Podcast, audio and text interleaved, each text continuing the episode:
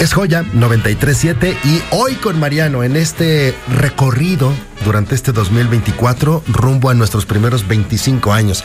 Vamos con Fernando Charleston, las finanzas. Bienvenido Charleston. Mi querido Mariano, qué gusto saludarte. Muy buenos días en este martes ya en la séptima semana de este 2024, como tú bien dices. Ahora sí ya bien entrados en este 2024 y fíjate que hoy el tipo de cambio amaneció un poquito de malas. ¿Te acuerdas que la semana pasada andaba en 17.08? Hoy anda en 17.07 pesos por dólar. Y bueno, esto responde a muchísimas cosas, Mariano. ¿Te acuerdas que la semana pasada se dio a conocer la inflación en el mes de enero aquí en nuestro país?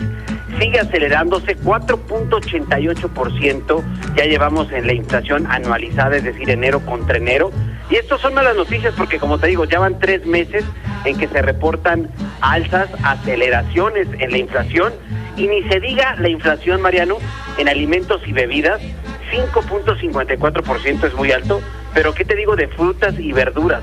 21.78%, ahora sí que me van a regañar ahí, pero ahora sí que no hay que consumir frutas y verduras porque está carísimo. Hoy se dio a conocer la inflación en Estados Unidos, 3.09% y obviamente como te digo eso le pega al tipo de cambio. Habrá que esperar en estos días a ver cómo se sigue moviendo los mercados, sobre todo Mariano porque se dieron a conocer el día de ayer temprano lunes el tema de los viajeros internacionales. ¿Te acuerdas que esto ha sido un tema muy importante porque pues, representan una entrada muy fuerte de dinero, de divisas a nuestro país con todo y que el superpeso estaba fuerte en diciembre del año pasado. Fíjate que llegaron 4.5 millones de viajeros internacionales, es decir, extranjeros, en diciembre, y esto representa 7.8% más que en diciembre del 2022.